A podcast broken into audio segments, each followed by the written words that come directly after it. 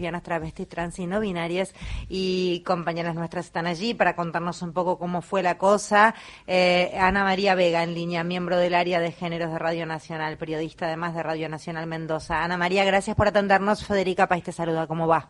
Hola, ¿cómo estás? Federica, Mario, ¿cómo están? Aquí estoy. Sí, ya finalizó el encuentro, nos estamos desconcentrando ha sido toda una mañana de contarles a nuestras hermanas 8 Nacional Libertador, la radio a la que pertenezco, todo lo que hemos estado viviendo en estos cuatro días, le diría intenso, a pesar de que el encuentro efectivamente son tres días, pero yo ya estoy aquí desde el viernes pasado. Te escucho, te escucho, perdón, Ana María, muy bajito, a ver si podemos o hablar más al mic del teléfono, o corrernos, o no sé, Nati, te incluyo por si se puede hacer algo desde, desde la consola, supongo que no, pero nada, lo, digo.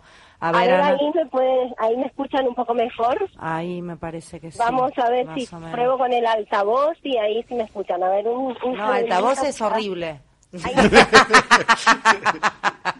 no sé por qué se te escucha tan bajita. Este, ¿Eh? ¿Me escuchas mejor? No, nada. Este, no importa. Bueno, intentemos. Eh, no, pues, estoy afuera, o sea que no es un problema de señal y, bueno, trataremos de levantar la voz lo que más se pueda. Eh, pero ya está un poquito cascada. No, no, está bien. De mansa marcha y de todas las, las, consignas. Bueno, realmente fue muy emocionante este encuentro con características que yo creo, como digo, que son eh, una bisagra desde lo que se estuvo haciendo hasta ahora y cómo continuará. Recién eh, se leyeron las conclusiones de los 115 talleres que se dieron en los debates y se eligió como nueva sede por aclamación la provincia de Río Negro, particularmente con epicentro en Bariloche, porque hubo mucha coincidencia en mostrar la situación de nuestros pueblos originarios. Em, sí, eh, la noticia ligada a, si querés, lo más inmediato desde lo periodístico y lo que nos preocupaba todo era eh, nuestras hermanas mapuches volviendo a Bariloche, em, más allá de todo el maltrato que implica toda la situación y todo lo repudiable que puede haber sido eh, la instancia desde el minuto cero. Pero bueno, la noticia, la más inmediata es que volvieron las cuatro mujeres que habían sido trasladadas de Seiza de nuevo a Bariloche. Eso es lo que tengo como último momento. Está bien Marito lo que estoy diciendo, ¿no? Es cualquier sí, hay una orden de la justicia de que las eh, detenidas vuelvan a la zona donde no debieron salir nunca, ¿no? Esta es la realidad. La verdad es esa. Em, y que provocó además el, efecto cascada, si querés, de Eri Gómez cortar renunciando y todo lo que vino después. Eh, Ana María, ¿eso apareció allí en, el encuentro? Todo el tiempo, en los talleres, donde la gran mayoría de los talleres terminaron reclamando para que fueran liberadas, así que muchas gracias por actualizarme en ese sentido.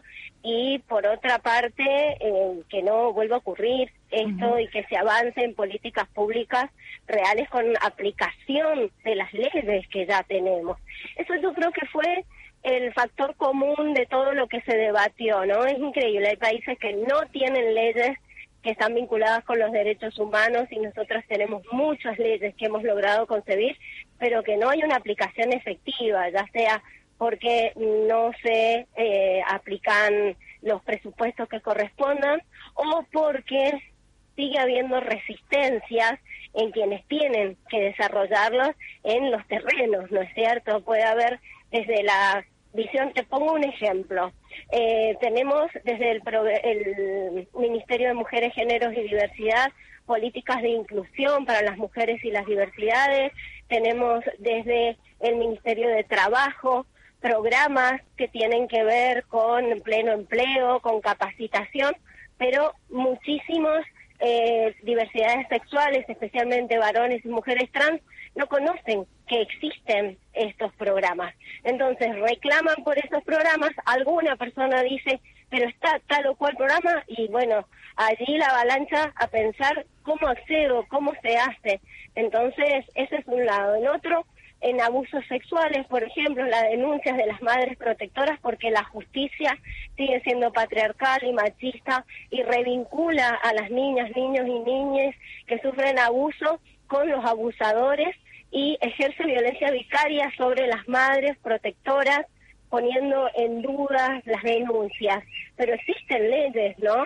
Otra, ley de identidad de género en los talleres de diversidad sexual en niñeces, expresando, si tenemos una ley clara de identidad de género, ¿por qué las madres tenemos que andar con la ley bajo el brazo explicándole a preceptoras, preceptores, secretarias, secretarios en las escuelas que tienen que tratar a nuestros niños, niñas y adolescentes, adolescentes por eh, su identidad autopercibida sin exigirles el cambio registral?